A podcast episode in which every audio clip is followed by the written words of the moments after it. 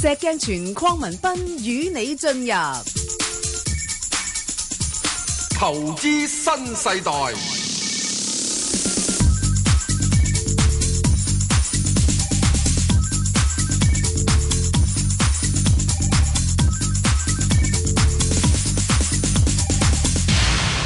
早晨啊，石 Sir，早晨啊，Bang 哥有排代表，係證監會持牌人，嗯啊石 Sir 啊就今個禮拜就似乎市況啊，都係一路吓，即係喺低位度徘徊喎。嗯，咁最主要原因就係因為一方面又驚住好快要加息啦，咁加埋喂美匯你驚唔驚啊？一路係咁衝緊上去，一百又衝衝破咗啦，佢一千啦 笨，咁啊去唔到一千咁緊要。咁我咁但係問題你而家都好似全球好似得美金啊最最強嘅啫喎，咪等佢強咯。係咯。咁好似嗯咁真係港紙係咪美金啫？港紙即係美金㗎，啊咁我哋就弊嗯咯。你咁強做咩啫？咁強嘅時候有乜唔好啫？哦，好好更啊，高、更強、更健美。係啊，嗯，哦哦哦，啊啲人又橫掂都唔嚟香港旅遊噶啦，係啊， 慘啊！我哋走晒走晒其他地方玩，因為係啲咪止水啱，嗯我哋又唉，走晒出去噶啦。哇咁咪係咪弊，咁人人都走出去出去外邊啊咁係咪啊？啊，咁幾好。哦。人仔喺度貶值咯，係人仔貶值啦，係咪咁嗱，咁如果咁樣計，諸多因素好似似乎對港股都係比較不利嘅喎。咁有陣時又話，咁點解美股又升咧？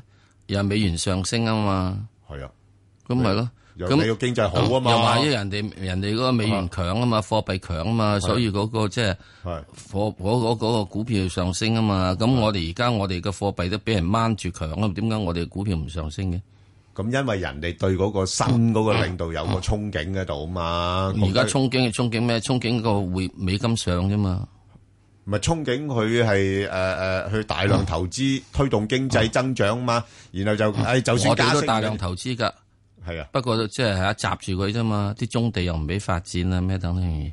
咦喂咁如果唔係嘅話，我哋即係嚇淨係起係起樓都已經起夠啊。係喎我哋啲四十萬間樓嘅時鐘，你話點解唔大量投資其啊？實我哋都好多嘢需要建設嘅喎，系啊，咁啊啊啊係啊喎，特朗普佢話要使人羨慕嘅係呢個公共交係咯交通呢個系統啊。喂，我哋香港地鐵啊蝕底啊！係咯，香港地鐵全世界入边 efficiency 同埋嗰好個樣嘢，哦喂機好場正咁價噶。咧，機場都好嘢嚟㗎，機場好過人啦，係啊你美國機場有幾時跟得到呢係啊個？即係我哋赤鱲角機場就係而家行開啊你去其他地方睇到咧，其實香港好多嘢都幾好嘅，係啊啊，即係我哋已經係呢個名列前茅噶嘛。不過人人都話香港差啫嘛，哦咁樣樣。咁冇法子嘅。咁你唔認，你唔認自己尋找不足喎，即係有啲不足嘅地方嘅喎，唯一最不足嘅就係大家意見太多咯。因為得個 top 字，唔係 嗯齋 talking 係係嘛？ 即係冇實係好實簡單際行動香港其實最大一個問題就係真正人才不足，哪方面？邊方方面方面面都係係係啊。嗯除咗 U 蛙鬼叫嗰啲人才最足之外，做嘢嘅人才真係不足，咁我哋成日話唔提供唔夠足夠機會俾我哋啲人，係啊。嗱哦，我哋有好多機會嘅，將啲地下啲磚掘咗出嚟之後咧，哦我哋又要提供個機會俾人哋鋪翻啲磚落去㗎啦， 係咪啊？你係你要肯肯落實先得喎。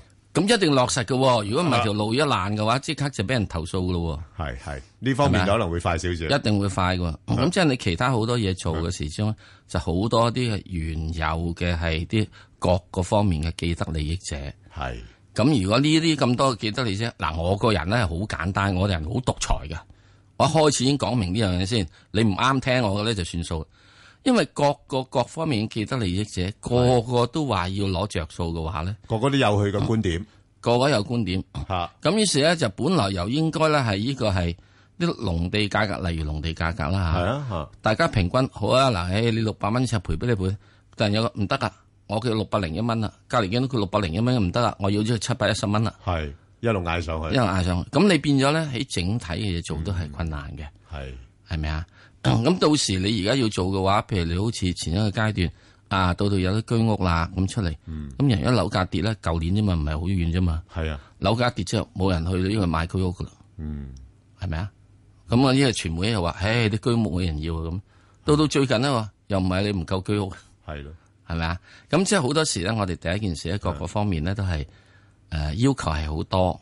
係咁當然啦，你作為做一個政府咩嘢，我哋成日都講話，唉，你要滿足好多人嘅要求。嗯，真係講實啦，俾你去做啊，吓喂，你咁滿足到幾多咁啊，啊？石 Sir，我問你啦，嗯嗱呢啲意見咧就無可避免，嗱，意見接受，人人都有意見 no 嘅，啊意見接受，係啦辦法照舊。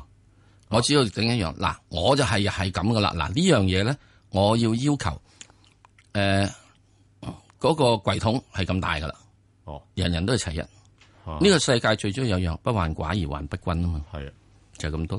咁你真係唔咁你話哇個櫃桶個個都咁大個齊一嘅時鐘唔得喎，我呢個人多咗咩嘢？咁人多咗，你咪再申請咯，再做咯。再唔啱嘅，你認為唔啱喎？我個地方係向北喎，唔係向南喎咁，咁抽籤噶嘛個， 喂你咁樣搞法，你咁獨裁，我換咗你嘅喎， 咪換我咯。所以我唔會做噶。你有幾少換得到我啫？我冇做，或者我拉你步嘅喎，唔拉我保，你咪拉咯。係咯，哦你而家咁拉，都夠鐘啦，就嚟有報新聞啦。係 拉我哋而家布都要拉少 少步啊，拉少少步，拉到去，然之後啱啱嘟嘟嘟嘟 就快拉多陣，拉多陣得㗎啦。嘟 OK，翻嚟再講。與你進入投資新世代，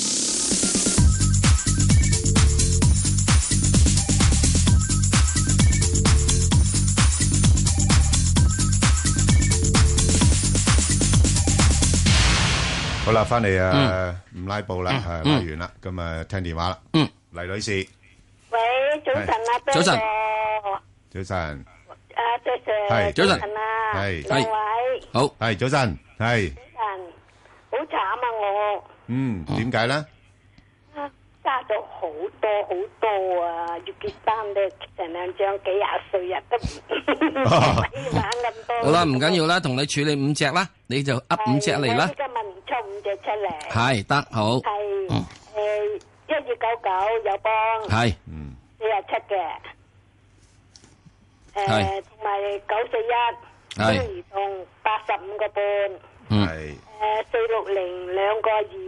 嗯嗯，Ờ, 誒一八零零中交建十二蚊，嗯，八五七七個半，呢啲買咗好耐。哦好，嗯，OK，得好啦 你。教我點處細細置佢啦？我抽五隻啫，仲有嗱，好我多啊我先答咗佢兩隻先，好唔好？好，好，咁啊，我答你誒四六零啦。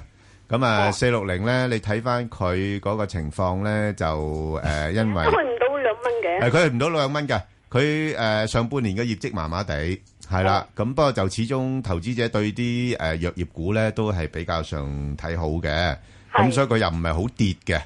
啊，係咁你佢間唔中就炒一炒，咁佢就炒到去兩蚊度咧，佢就回頭噶因為啦。你去過兩蚊，我成日撳佢都好慘啊。誒，佢有有試過嘅，有試過去，不過佢好佢佢耐啦係係佢去一去佢就好快落翻嚟㗎啦。係啊係啊係啊，嚇，咁所以你就要誒捕捉嗰個機會咯嚇，即係譬如佢誒誒十一月十號咧曾經試過去過誒挨近兩蚊嘅一個九毫九，係啊係啊，我係睇啊到睇到。係一個九毫九啫兩個二啊嘛。係佢就唔去到兩蚊啦，一個九毫九就回啦。咁所以你暫時嚟講咧，佢就會喺翻大概係個八至到兩蚊度咧呢個幅度裏邊上落嘅。哦，咁兩蚊係咪我走晒嘅咧？誒兩蚊，如果你重貨你走咁啲啦，都係咯。因為我同仔女都買過。哦，咁樣樣係唔緊要嘅，呢只嘢你係可以多啲留意嘅。不過佢就係咁嘅，佢係勾一輪之後咧，佢誒間唔中會誒炒一炒上去，尤其是係一一話佢回購咧，有冇留留意到公司有時我話有留意，但係係佢都去唔到兩蚊。係啦？咁佢係暫時去唔到嗰度嘅，因為個業績可能唔係咁好，今年啊。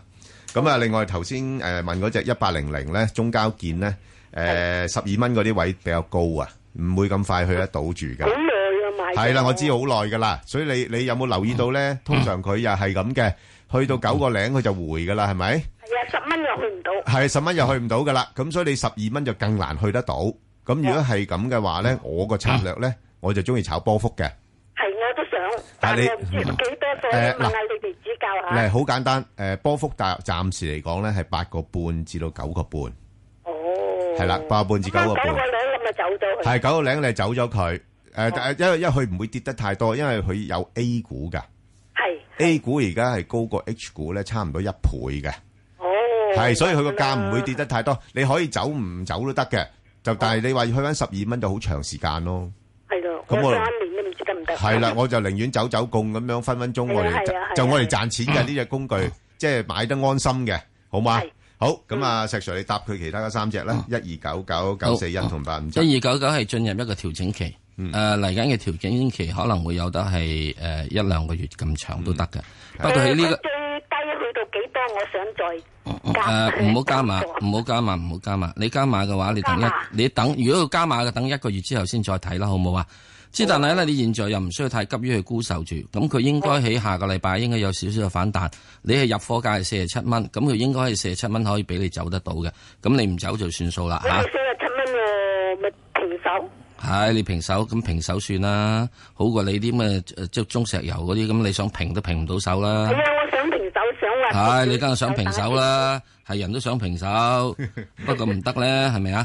買咁咗好耐啦，仲未有係唔好理佢先嗱。而家首先同你講咗即係嗰只即係友邦先，如果下個禮拜見到四十七嘅話，就係即係呢個出咗佢啦。係咁啊，中移動咧加，誒，你一個月之後先再睇翻佢，係可以再睇翻嘅，哦冇問題嘅，係可以再睇翻嘅，好冇？哦啊好呢個股票係得嘅，係可以一個月之後，不過你要一個月之後睇睇佢去嗯到邊位，好冇？咁然之後中移動嘅話咧，中移動你八十五個半買啊，咁八十五個半買嘅時鐘咧就誒，呃佢而家都係進入一個調整期。咁呢個調整期咧，我相信都係需要維持咧，大致上起碼都要有到係誒、呃都係要一至三個月到嘅會調唔整 期會。去到八十蚊咧？誒八十蚊係有機會嘅，有機會我哦係有機會。加過嗱，即係我就覺得你而家唔好喺呢度加碼住，好冇？因為點解咧？亦都要等一個月之後，因為而家全世佢最主要收入係喺人民幣。咁你全世界都睇人民幣貶值嘅話，你係收入緊一個貶值緊嘅人民幣，人咧睇衰你嗰個價格睇低啲噶啦。係所以咧，你呢個去到呢個階段嘅時候，你唔好加碼住。你去到咧，首先第一件事去睇咧，就要睇翻佢即係穩定咗落嚟先。我亦都覺得係一個月之後你先再睇佢。咁你現在而家亦都可以睇住咧，就係如果佢下個禮拜係上得上八十五個半嘅話，你又係平手走咗佢，係好嘛？又係平手走咗佢。嗯，我呢兩隻揸長線得唔得呢？誒、呢兩隻長線係可以揸做長線嘅。咁啊，如果揸長線嘅話咧，你就要一劈陣間我再加碼咁得唔唔得？得。一低嗱，一低嘅時候，你喺呢個一個月之後，嗱唔好最近呢一兩個禮拜，一個月之後至三個月之後，係你先至再諗係咪加碼，好冇？哦，好吓好好。啊咁好呢兩隻係可以加碼嘅，係可以長遠一長線係好嘅，不過係唔係而家呢個價位，好嘛係？我知，嗯，好好好好。咁啊，呢個中國石油嘅時鐘咧，就而家你咧七個半嘅話，我就好覺得咧，就即係誒俾得你三年蚊上唔到，六三年，中石油點會上唔到四蚊啊？ 蚊啊啊，六六蚊啊，蚊六蚊，哦啊， 六蚊冇法子啦嚇。咁啊呢個咧係即係比較有個困難嘅。咁而家佢亦都進入一個調整期。咁呢個調整期啊咧，我估計亦都係維持呢個一至三個月。咁嗯誒、呃你現在橫掂，你都諗住唔會諗住出噶啦。咁嗯唔諗住出去揸住佢都算鬼數咯。揸住揸住，去唔去到我個價？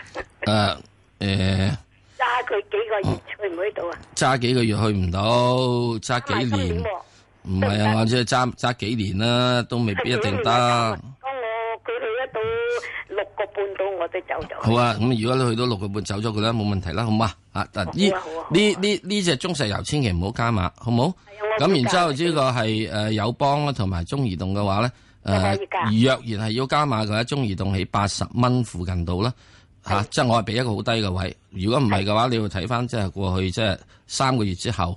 睇睇哦佢而家最低佢做咩？咁友邦我俾佢要，如果我真係要要要你，加碼我如果真係俾個俾個加碼嘅位你嘅話，我亦都會俾個相對係低嘅位嚟嘅。咁呢個位咧，你就會需要我自己會睇到啊，係去到係大致上係誒、呃要到去到真係好對唔住嚇，即係要去到四十三啊或者四十二度，好啊嘛？四十三、四十二度，好嘛？咁你就可以諗下加碼。我嗰日咧，A 長 A 嗰個 A 長叫我啊，佢話誒加啲啦，你得噶喎，嗰四千加埋嘅一萬，我話吓都未跌低我個價一後。你第一件事，啊你話俾佢知，你話我睬你都傻 啊！講完哦，好嘛？唔該好晒，得 OK，唔好，該，拜拜。好，阿何太，何太，好，何太何太，何太行咗去邊？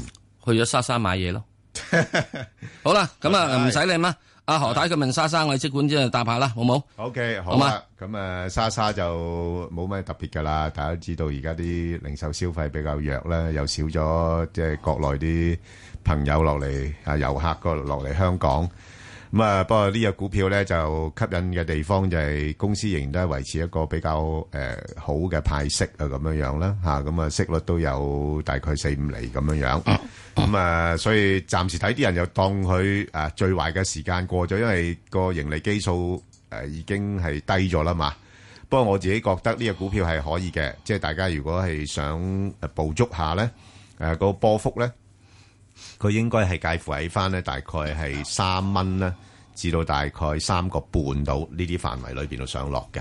咁啊誒十一月廿三號會公布中期業績，咁啊又睇下佢個業績嘅情況啦。啊，暫時就三蚊至到三個半呢啲位上落。好，咁啊，趙女士，趙女士，趙女士，係啊，趙女士，系你好你好，你好係啊，石石，你好诶唔該，诶二六三八咧，嗯我就係诶七蚊一毫入嘅，嗯，七個一入。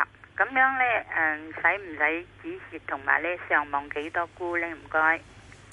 誒呃呢個咧亦都係係公用事業，亦都係呢個係息口敏感股。現在而家亦都係進入一個所謂嘅調整期，凡係息口敏感嘅咧，都係喺啊特朗普當選之後咧，誒、呃之前已經走落嚟啊，走落嚟，未走落嚟就俾人踩落嚟。咁所以而家暫時嚟講，你嘅七蚊一毫子買嘅時鐘就唔係蝕好多嘅啫。係咁我估計佢仲需要有少少嘅調整，調整嘅幅度咧唔會太多嘅。係咁啊，大致上可能去到大誒六個半到啦咁樣樣。哦，如咁果揸住佢好冇收息好唔好咧？誒、呃你揸住佢收息嘅話咧，亦都冇問題因為佢差唔多有成六厘息咁滯。咁啊啊，理論上就唔使太驚嘅。不過喺短線嚟講，佢一定會有少少，仲會起七蚊嘅調整壓力。佢應該下個禮拜可能係會見到六字頭，六字頭即係唔係六個一啊啦，六蚊嗰邊，六個九毫九都係啦，係嚇、就咁樣。咁我諗估計就會有少少揸住嘅咯，嗬。啊，暫時揸住。即係如果你見到，如果你上到你七個一嘅話咧，見到如果有嘅話，不妨一平手走咗佢。啊哦咁哦我我點解平手走咗？因為而家呢啲咧都係要呢個受壓啦。你起碼要等到個人哋十二月，唉，聯邦除咗加埋息啊，咁跟住特朗普啊，時鐘一月廿廿二十號上嚟之中，又做乜做乜啊，或者中間要講過做乜做乜。不過你唔需要點樣講做乜做乜㗎，你睇佢咧揾咗入邊人幫佢手入個內閣，你已經知道佢想做乜做乜㗎啦，好嘛？啊，好啊咁啊，其中有一樣，例如佢好似揾到有個人司法部長，呢、個司法部長完全咧對於個係誒回教民族咧係即係有好大嘅係誒意見嘅，嗱，我唔可以講仇視啊，佢好大嘅意見嘅，咁嘅時鐘你都諗到即係你都冇乜運行啦喺呢度，係嘛？就咁樣啦。好，明白，好，好啊好唔該好，得陳生，陳啊，生石，Sir，唔該，係我三四七安港咧，誒、呃如果後低位買，應該咩位入貨好啊？幾低位啊？四蚊樓下得唔得？四蚊樓啊？哦，你未買，你想四蚊樓啊買，係咪？Sorry，蘇州艇後啦。啊，對唔住，因為現在嘅好多嘅鋼鐵股咧，由於合併嘅企業嘅問題等等等等影響咧，已經係基本上開始咗一個係上升嘅係誒趨勢。咁如果你真係要想誒、呃去做嘅話，可能係四蚊一啦，或者四蚊零豆領啦。四蚊咧，就我覺得就比較問邊啲。嗱，唔好以為真正嘅斗領就係咁多，好似正話阿 Bang 哥講嚇，即係一個九嚿九，就係嗰一仙唔俾你唔俾你咯，做咩啊？係咪啊？嘿，我哋揸 lift 噶嘛，就係留住你喺度，嗱，我揸 lift 噶嘛，係咪啊？差呢位，嚇，咁所以呢個咧，我覺得四蚊咧比較有啲困難，四蚊零豆領啦，俾高啲啲啦，好嘛？或者四蚊一啦，俾多一毫子啦。咁如果跟住之後嘅時候，你係可以上網啦。嗱，上網又唔係好多嘅啫喎，因為佢最低位係由兩個六上嚟喎，你唔好唔記得喎。佢兩個六上嚟嘅喎，哇！你點解會見到嗰陣時嘅時鐘？你揾到人人都話鋼鐵業死就死就死，佢就呢嗰陣時鹹魚翻生俾你。咁上嚟嘅時鐘，佢可以去到，佢可以大致上去到咧，大約四個八度咯。咁又唔係好多嘅啫，收出嚟啲四蚊入嘅話咧，係有八毫子。咁當然咧，廿個 percent O 唔 OK？嗱，如果仲好啲嘅嘢咧，佢就可以上六蚊。嗱，呢個上六蚊咧，我就會講感覺有幾樣嘢。你要真係一路一帶咧，好勁勁格格勁勁格格咁出嚟先得，好冇？講完啦，仲有一樣嘢，誒、啲無縫鋼管啊！嗯你要俾歐洲佬咧，又要唔好俾佢要抽呢、個誒誒、反傾銷税先得，好啊，都-都出邊嗰啲國家對我哋啲鋼材唔係幾客氣嘅。絕對唔客氣，因為以前咧我哋做唔到無縫鋼管啊嘛。哇，咁啊係咁樣 share 俾你啦，即係到到我哋做到 share 翻去轉頭，好似佢話唔得啊，你呢個傾銷啊咁樣。咁所以其實我覺得好簡單，咁啊橫掂我係傾銷咁咪加價咯，係啊，係啊，係啊，嗯，係好，嘛？就係咁樣，好嘛？好好 OK，，陳好小姐喂，係啊陳小姐係請講係係我九八一㗎。係八一誒嗯我一個零毫四買入，一個零幾啊我想？問一個零毫四，一個零四啊，毫四係啊，嗯一個零毫息，嗱，佢最近就-一蚊零四先係咪啊？係啊係啊，嗯一好一點零四咯係。啊，一點零四係呃佢最近延遲咗嗰個，誒，股份合併啦，去到10月7號啦，係咪？咁，誒，呃所-所以個股價呢，又好似回一回，但係回完之後呢，又再上返去。咁所以我自己估計喺合併之前呢，個股價仍都會比較上偏強一啲嘅。吓，咁啊，之前回咗落嚟啊，主要係因為投資者對啲科技股咧係比較上係有啲戒心，咁但係我相信呢個又係一個短期嘅現象嘅啫。咁啊，暫時睇誒、呃你呢啲價位買嘅，我諗你暫時揸住佢先咯。誒，揸到幾時係合併咗之後？誒係合併其實之前我要走啊。嗱，我我覺得如果合併之前佢係炒一炒上去嘅話咧，我會合併之前走咗佢先嚇哦，即因係為十因月七號就放。誒十月十月七號之前啦之前，係啦哦。如果佢誒即係合併之前冇炒過嘅話咧，我就等一等佢。係啦，通常如果係合併咗之後，如果冇咩新嘅消息嘅話咧，啲股份通常會係先行整固一下先嘅。嗯，係啦，就係咁樣樣咯，好好嘛？好好，唔該好晒你唔該拜拜好，拜拜，好。啊嗱，我想講少少呢個即係合併嘅嘢咩？係合股嗱啊，，合股嘅時候係，如果啲人係有心炒佢上去嘅話咧，係有心炒佢上去咧嗯，佢一定會晾住一個相對高位嘅。係啊，吓，嗯咁即係如果有啲人咧係諗住係即係诶执佢落嚟，嗯即係即係即係即係整咗上去之後，然之后削佢落嚟嘅話咧，嗯佢有兩樣嘢，第一喺合併之前咧炒得相對高，係啦，相對高啲。人覺得話都差唔多時間收割下先咁吓，啊嗯即係不如佢而家咧，係如果佢上去而家現在上去過一咧係，就差唔多都好。而家係啊一上上去過半咧，係你就要諗住啦。嗯吓、即係呢個世界冇乜理由咧，即係喺呢個诶诶诶诶短短嘅成日之前之之內咧，竟然而家價格會升咁多嘅，係除非你話俾我哋掘到金礦嘅啫。咁啊、嗯第二樣嘢咧，另一個嘢做法咧就會點咧，就係瀡咗上去之後咧，嗱，跟住之後應該有少少調整㗎，嗯因為好多人都覺得，哇，你出咗嚟啦嘛，係啊，做消息啦嘛，冇咩我咪執你咯。好係啊，嚇冇咩好憧憬啊。咁如果喺呢度咧，如果執多嗯落有十個 percent 至哎到十五 percent 係啊到，我要諗下啦，啊，總之唔好唔好執得七個八。嗯吓，咁咧又會有得諗下。咁我會覺得呢只嘢咧係有啲係诶心啦，係想做想唔做止做大做大做強唔嚇嘅，做大做強做大做強即是咧就唔止現在收嘅，唔係㗎唔係㗎而一蚊嘅。係啊，我有興趣睇佢咧就係點啦。嗱，我一路都講呢只嘢係有條件做嘅，未合併之前嘅價格啊嗯，嗯兩個半嘅。係呢個我大約好多好多年之前講嘅啊，因為純粹你睇嗰班人想做嘅嘢嘅嗯方法。如果佢若然係咁啊，嗱，未合併之前兩個半啦，唔係合併之後兩個半啊，啊合併之後兩個半就該灰啦，啊咁啊呢個就大家可以不不不過細 Sir 你又唔好講得太好住啦。嗱嗱呢個 咧嗱人會轉。越會係圓啊我驚嗱，我啊以前嗰陣時睇法係呢樣嘢，啊我覺得忠心嗰只嘢咧，係因為我咁樣睇佢嗰係陣時啊，咧，你你即有有係個我曾經佢時間佢對過我唔忠心噶嘛，踩得好緊要㗎，又話你成日祈禱啊嗰啲諸係如啊，此類咁啊佢唔對我唔忠心啊嘛，係啊咁我咪唔會對佢忠心咯。嗯即係佢如果對佢中心，佢做得好好地咧，嗱係呢只咧係喺呢個係中國今時今日嗰個嘅係誒製造業啊，同埋所國國即係國家之所需啊，係其實係佢有發展佢前有啊嗯景，佢嘅有利條件。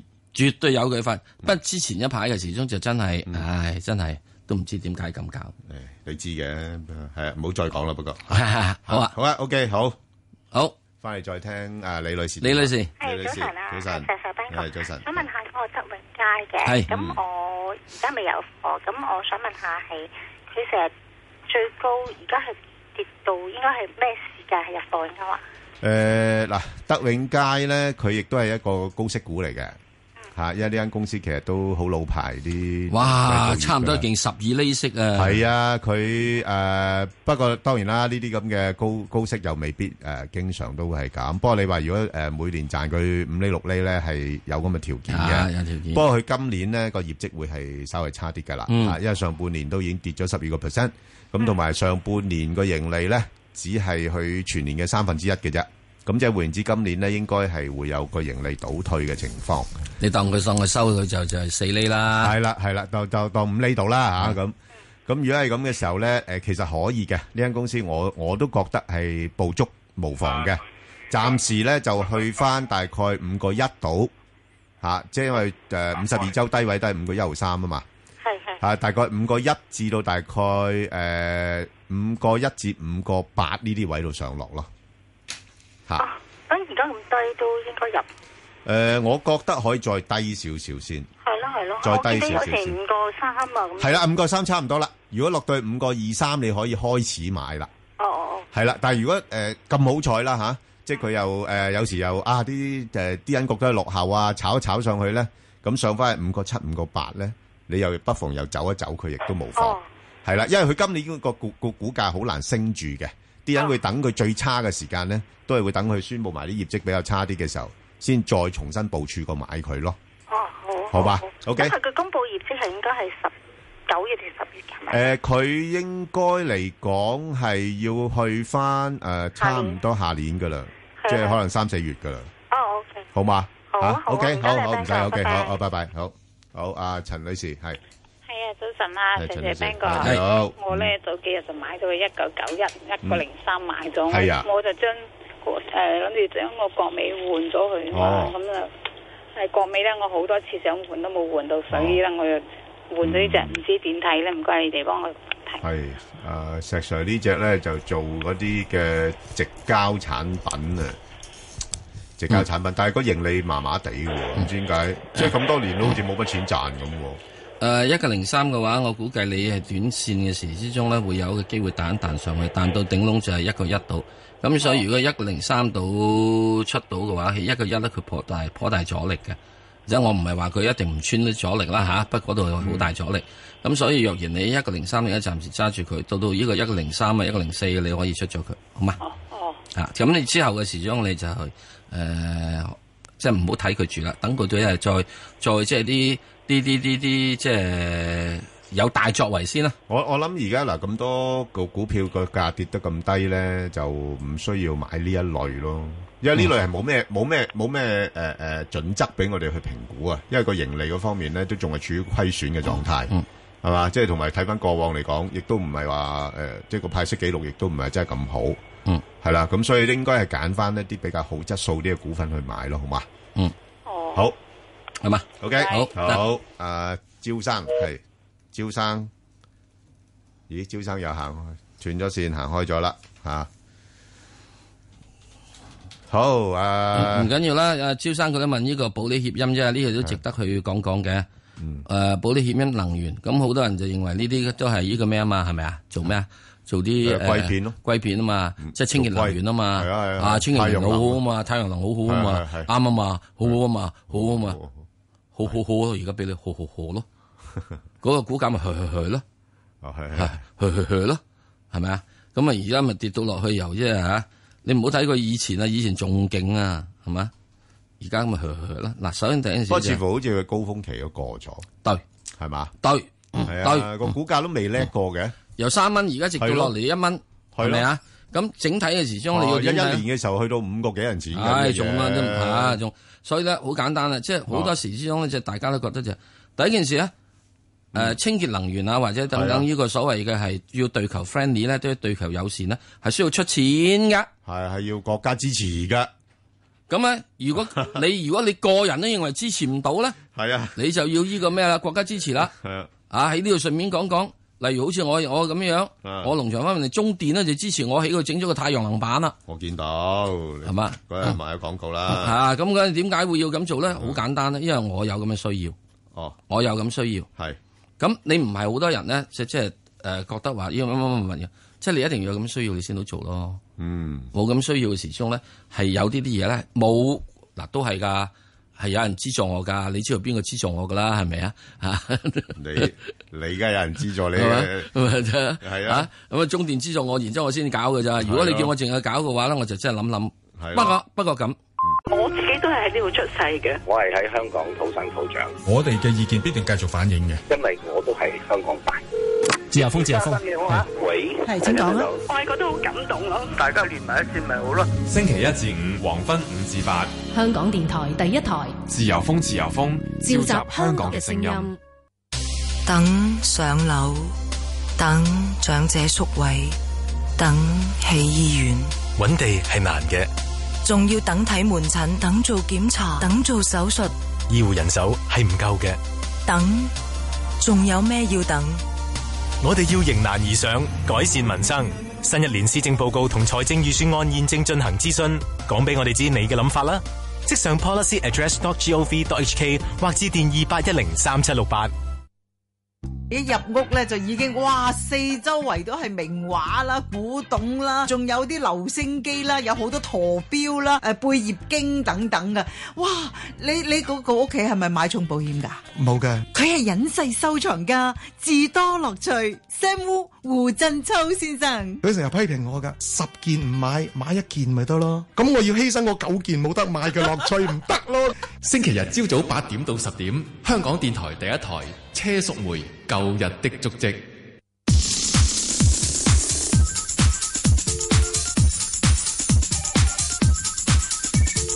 石鏡泉鄺民彬與你進入投資新世代，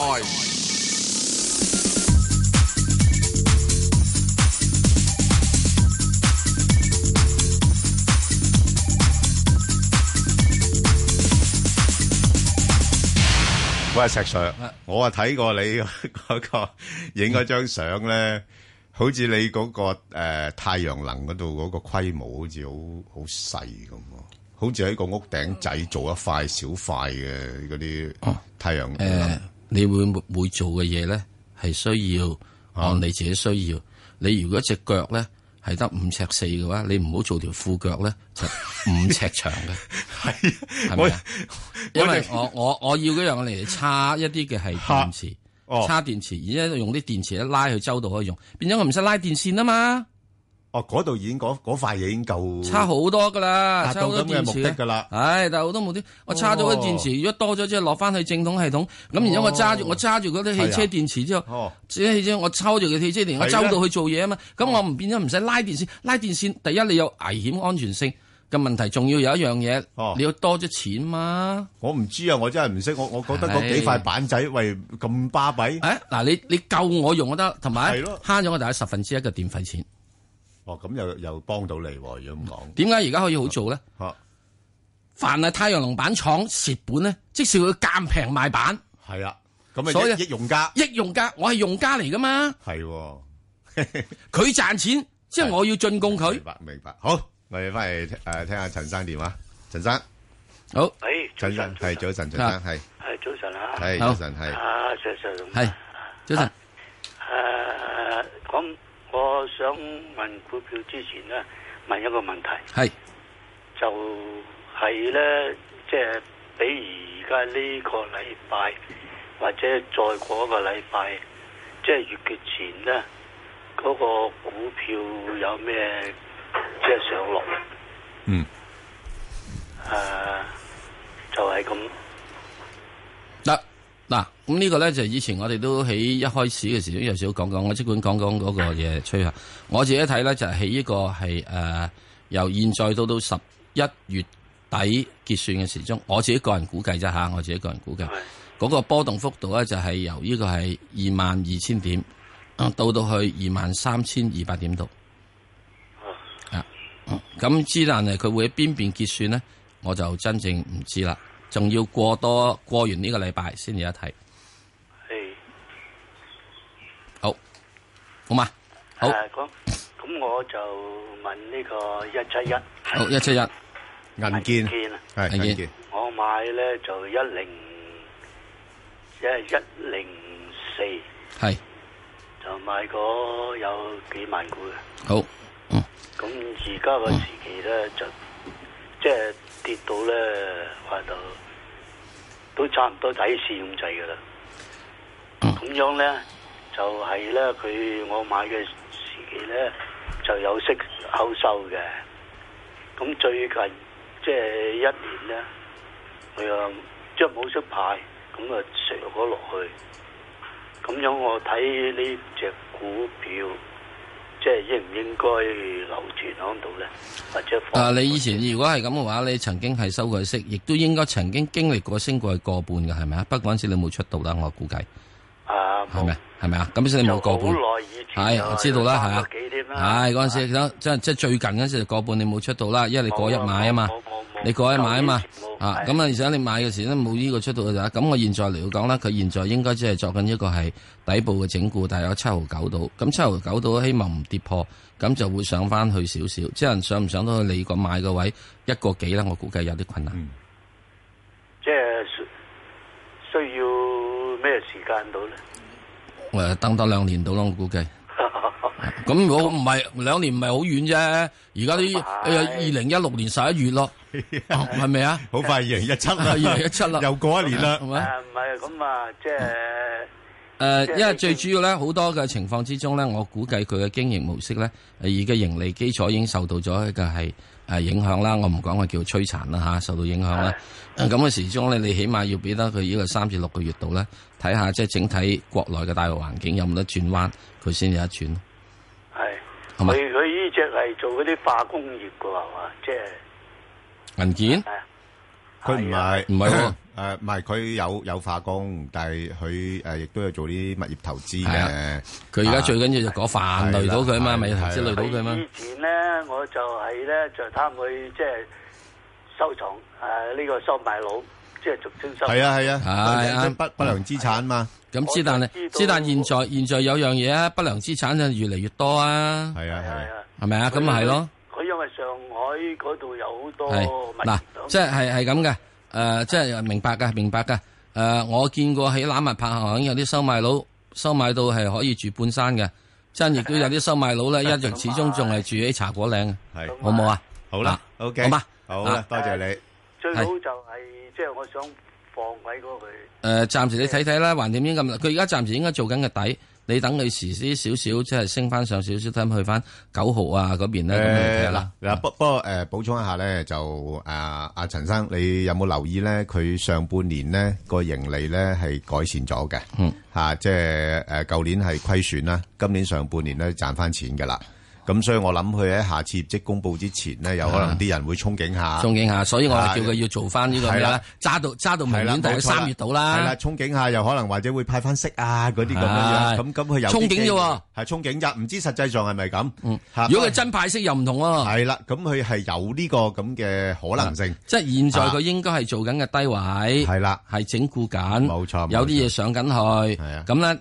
咁樣呢位除咗落嚟，然之後即係咁樣低位做上去，又想做上嗯去，通常一般都唔係我哋外間人士啦咁容易睇得到噶啦。 OK，好啊唔好咁不過咧，即係留意下，即係唔需要而家低位出，係好嘛？好，啊何小姐，係何小姐，喂，你好早晨，早晨，喂 b a n 哥，石石你早晨好啊，係喂，誒，多謝你哋，我咧唔該誒。一八二九咧，中國機械工程我揸咗，俾特朗普咧上場之後好驚啊！嗯，因為咧係咪冇運行噶啦？呢啲股佢上咗場，係咩？點解會咁樣睇法因為咧？佢成日都話啲嘢誒要喺翻美國嗰度做嘛。我走咗誒嗱，你要記住有樣嘢啊哦嘛。誒有陣時嘅時鐘咧，佢話啲嘢起翻個肉嗱，我係講個古仔俾你，有笑話俾你知啊，咁講啦。好好好咁咧佢就話咯，同啲人講咯，啊我哋要將啲墨西哥呢個係呢個誒誒誒，即係非法移民咧，係咪拱走咗佢啊？咁樣樣拱佢出境啊咁，咁好嗰好個好邊境管制嘅話唔得喎，阿 Sir，因為你拱走佢之後咧，哦冇人幫你走去起嗰埲牆喎咁。係啊，咁所以咧，而你希望你要博咗一樣嘢啊！哇，啲墨西哥佬唔幫佢起牆啦，咁我哋中國佬會幫佢起牆咯。 嗯哦嗱，你唔需要咁擔心嘅，佢呢幾日工程啲嘢，佢自己講話，即係去到嗰邊，嗰邊佢自己做翻，唉，你自己做翻先啦，做翻先算啦，係，即係做得幾多？佢哋最低工資係八蚊至十五蚊哦美金，你最低工資幾多啊一小時？啊好啊好好哦好，吓，你係卅幾蚊，香港最高工資啊卅幾蚊，不過港紙明白啊？咁所以喺呢個情況，你唔需要咁擔心住咯係係，哦好嘛？我走咗一半，我仲有而家有一半係四個半嘅，即係都可以揸住先。哦四個半你暫時揸住先啦，我諗佢應該而家整緊嘅低啊位，你等佢依個追翻上之後，但係你可以去翻啊大約四個八至四個九度啦。不哎過咧，再啊唔好多謝我，你多謝我做乜啫？我係咁噏嘅啫嘛，我噏你又信，哈真係啊！哦唔好啊，我只係咁估嘅咋，又唔係我嘅個股票蝕咗你噶嘛，哦哈！即係你要咁睇呢個，到時你要鬧我噶啦，個死人甩冇害我啊咁樣樣啊！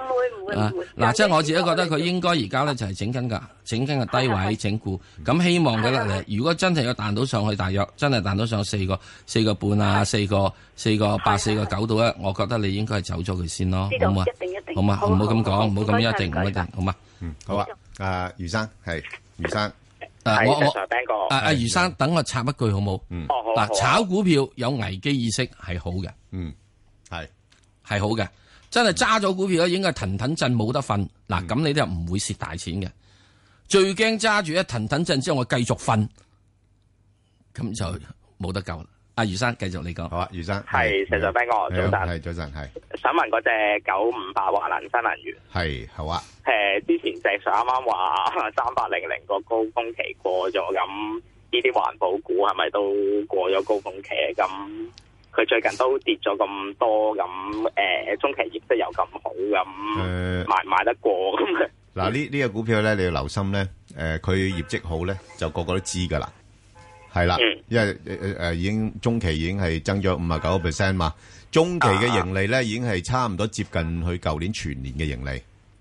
咁咁咁呢啲個個都知嘅吓，唔哦係咩好特別嘅嘢嘅。咁所以咧，嗰個股價咧都唔係多升，就係啲人會擔心，反而咧，因為買嗱買股票咧唔係買過往業績嘅，啊，係睇未來嘅。咁所以而家啲人會擔心就話啊，佢今年做即係誒一六年做得咁好，一七年咪會有機會倒退咯咁樣樣。咁你又你都我諗你都會觀察到有個現象咧，呢個股票咧，佢一升對某個位咧，佢就呃翻落嚟噶啦。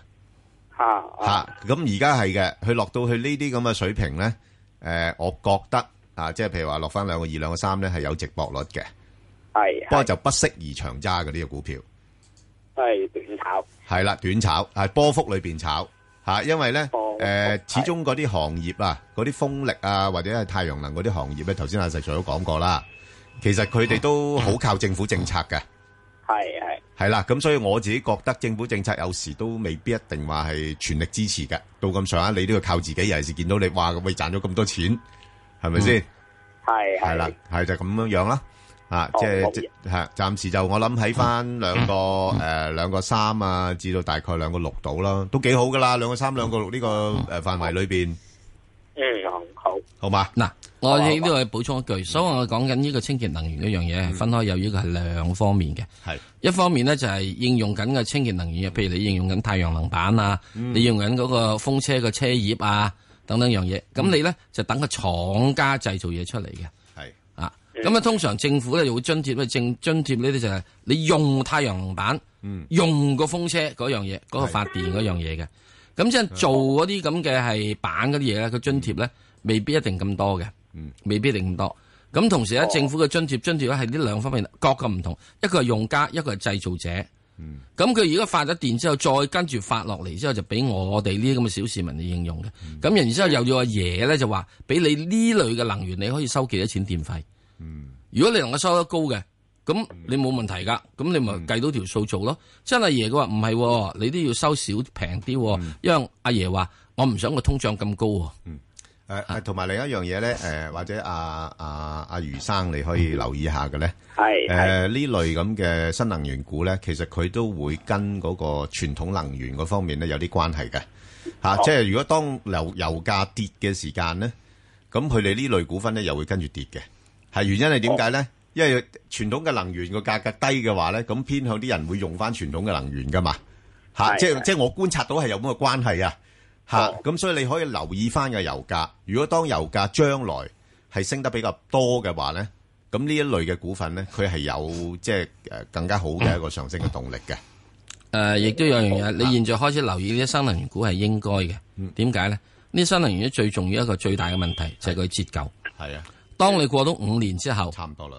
咁你即係所謂大量投建啊，係啊五年之前大量投建，七年之前大量投建，咁你既然講五年七年要折舊嘅話，你都差唔多折舊到零啦。係啊，咁即係你屋嗰啲企淨賺㗎啦。啊，我最中意一嘢叫啊港機工程，係係係，個電掣都一路折舊噶嘛。即係佢間廠，啊嗰間我港機工程嗰間嗰個嗯嗰個嗰個維修庫，唔係話折舊完咗之後個電掣就係啊冇咗噶嘛。仲可以用㗎。咁佢咪等於係零資金成本？啊係啊係啊，個嗯嘢啦，所以港機工程有陣時會賺好多嘢啦。即係你好似我哋而家點解話睇翻好啲嗰個中心國際咧，就係嗯啊啊佢折舊前嘅折幾晒啊嘛，係咯，好嘛啊係咪？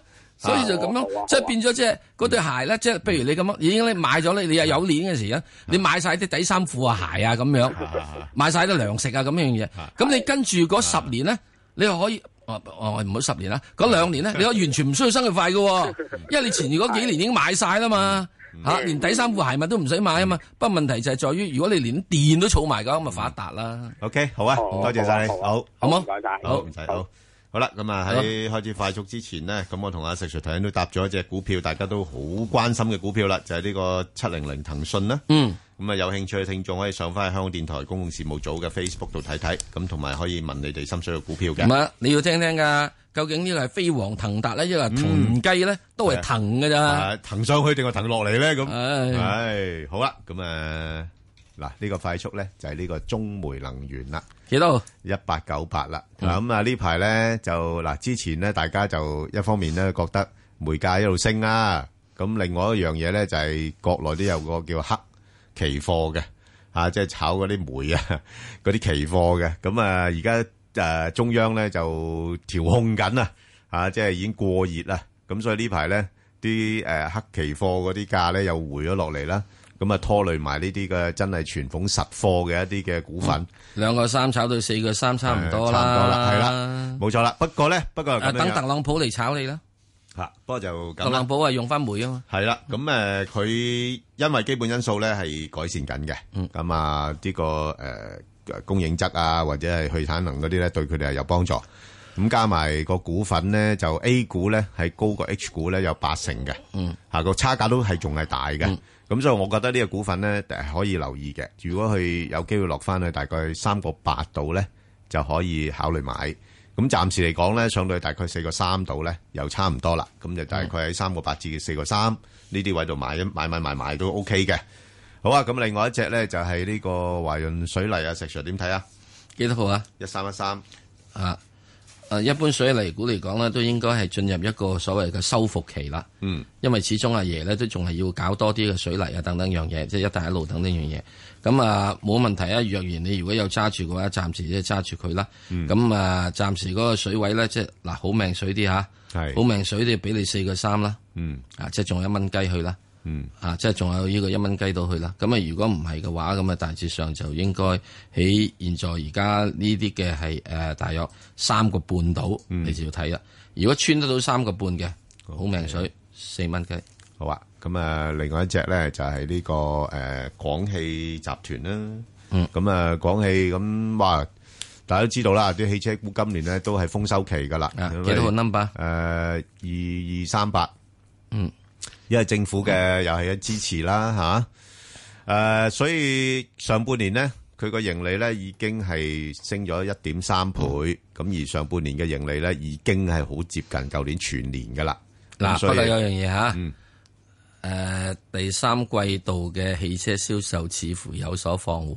啊，唔係去到第四季就又放緩噶啦，因為個基數問題啊，係啦，嚇咁所以咧就啊所以咧就即係你睇到咧啊就點解人哋咧即係好醒㗎炒嘢呢班人，即係呢呢排見到啲汽車股都回翻啲你㗎啦。啊九月嘅係九月嘅第三季完啊嘛，係啊係，咪九月九月三十完啊嘛，所以人哋九月嗰陣時已經開始慢慢回落嚟啦。係啊，不過不過仲係好嘅，而家好誒仲仲好係有一啲誒，譬如好似長城汽車咁，最近都仲係推推緊啲新車款出即嚟嘅。係意思即係大家咧唔好將即係上半年咧冇錯等冇同錯下半年。係啦，不過就似乎嗰、個誒誒餘勢咧都仲未盡嘅。係咁，所以如果佢落翻去誒嗱，而家暫時嚟講應該係喺翻九蚊、十蚊呢度咧，呢個幅度裏邊上落先嘅。如果能夠突破十蚊嘅咧，就十蚊、十一蚊嚇，咁嗯就係咁嘅範圍啦。好啦，咁另外一隻咧就都受到近期嗰個誒誒加息嗰個因素影響咧，都回得比較多少少嘅啦，就係呢個誒領展啊，嗯，啊領正啊，阿阿石 Sir。嗯，呢只嘢點樣睇法咧？去到呢啲咁嘅價位得未咧？